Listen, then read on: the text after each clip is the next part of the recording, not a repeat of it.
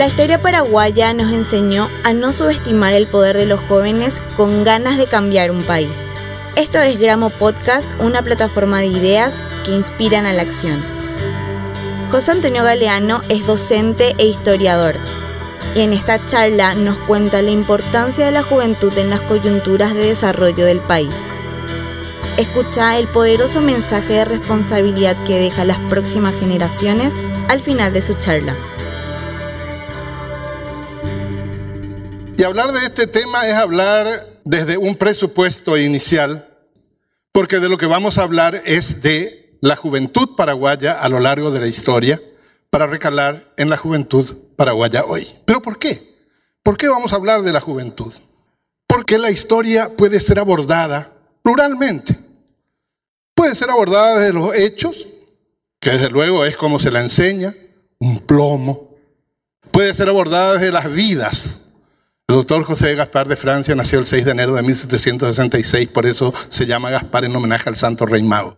Puede ser abordada la historia desde el tiempo, y de hecho no hay historia sin tiempo. Pero ese eje memorístico, biográfico, cronológico, nos ha cansado y nos ha llevado por la calle de la desdicha en materia de una de las madres de las ciencias sociales, que es la historia. Entonces a mí me interesa más este abordaje, que es el de los fenómenos. Es decir, una visión ya mucho más crítico-reflexiva de lo que es la historia. La juventud es un fenómeno histórico en la historia del Paraguay. ¿Por qué? Porque ha habido jóvenes desde siempre. Pedro Juan Caballero tenía 25 años cuando resolvió adelantar el golpe que estaba a punto de ser descubierto. Iturbe tenía 23, Troche tenía 26 y el más viejo era Yegros, tenía 31. Entonces uno piensa, cara de culo de los próceres, entonces vos decís, estos eran unos viejos, para nada. Entonces yo digo que esta es la perrada, la perrada de la época, dándonos una patria libre y reflexionar sobre esta palabra perrada, ¿no? Hay que decir perrada, viejo, no hay que decir perrada. Nosotros decimos tren, nosotros decimos cuatro, nosotros decimos tres, nosotros decimos ferrocarril. Y así tenemos que seguir hablando, porque el mundo, el mundo de ellos va a ser un mundo de regiones. Y en ese mundo de regiones, si nosotros no hablamos como hablamos, no vamos a poder reconocernos dentro de 30 años. Entonces tenemos que decir pesada, ferrocarril y tren, dejémonos de joder. Y tenemos que seguir utilizando el español paraguayo como lo utilizamos. En el idioma español la palabra luego significa hacer algo a continuación de otra cosa. En el español paraguayo significa remarcar una idea. Te dije luego. Eh, eh, en el idioma español la palabra lento significa hacer algo con lentitud, lentamente. En el español paraguayo significa parecido a. En el Paraguay, la perrada encabezada por Caballero nos dio un país libre. Después viene Francia, encierra el país, crea un modelo de afianzamiento de la independencia, de autosuficiencia y autoabastecimiento, que con la independencia consolidada cae el país en manos de Carlos Antonio López. Abre el país al mundo. ¿A dónde mira? Mira a Europa, que es donde está el desarrollo. Y entonces dice, para que el desarrollo sea posible tenemos que traer gente que ha forjado el desarrollo en otros sitios. Contrata más de 240 técnicos, profesionales, periodistas, docentes, ingenieros, arquitectos, médicos, biólogos, químicos. Después hace cuentas y dice, sí, esto está muy bien lo del desarrollo, pero esta inversión es muy cara. ¿Qué pasa si le mandamos a la perrada a estudiar a Europa? Y entonces se van otra vez los jóvenes becarios de López. Ese modelo era tan extraordinariamente exitoso que no podía permitirse por parte de algunos intereses muy duros. Y entonces vino la guerra y fueron los chicos paraguayos los que murieron allí. Después vino la otra guerra, ya en el siglo XX iban a ser los reservistas de Eligio Ayala, los grandes protagonistas, todos jóvenes, todos jóvenes, ¿sí? Después vinimos nosotros. Yo tenía dos años cuando llegó y 37 cuando se fue Stroessner. O sea que a mí no me contaron el cuento de la dictadura. Yo lo viví.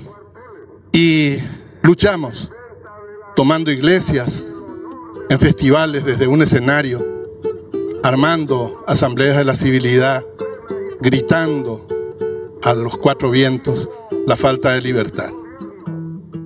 Después vino la libertad y nos la quisieron arrebatar y empezaron nueve locos contra el poder a levantarse contra el pedido, o mejor, la posibilidad de la reinstauración del totalitarismo y el autoritarismo en nuestro país.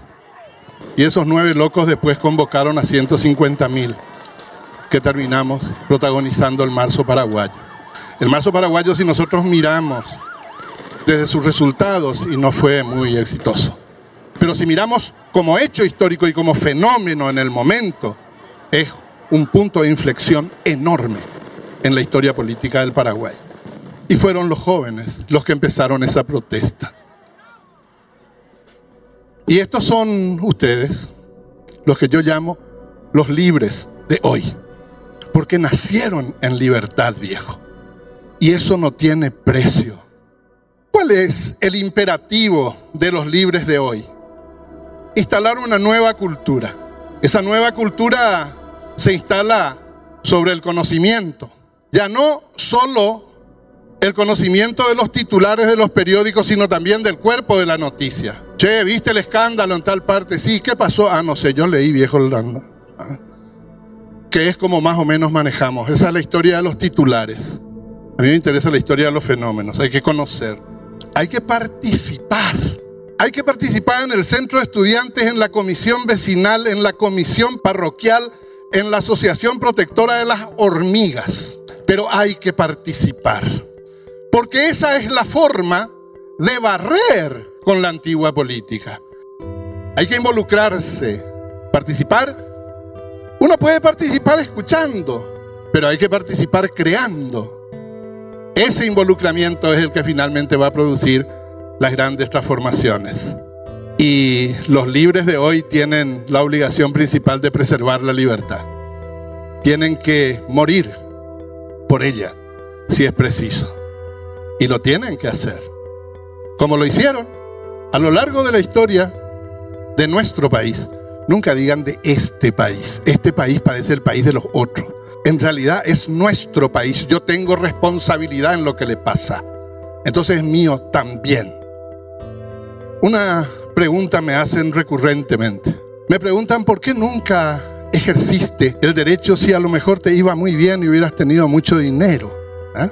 Es una receta del norte dominante sobre el sur dominado que solamente teniendo bienes uno es feliz. Y entonces me dicen, ¿y por qué no te dedicaste al derecho? Porque quería enseñar. ¿Y para qué lo quería enseñar? ¿Verdad? Porque creo profundamente en la juventud. Creo profundamente en su posibilidad transformadora. Esa es la respuesta que he dado siempre. Pero esa respuesta se traduce en un recado que le doy a mis estudiantes todos los días de la vida. Ustedes van a cambiar el Paraguay y jódanse porque no va a ser fácil.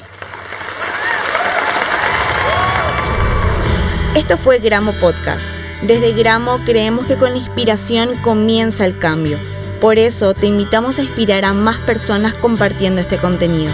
Encontrá más historias e ideas en gramo.com.pi o en nuestras redes sociales arroba gramoideas.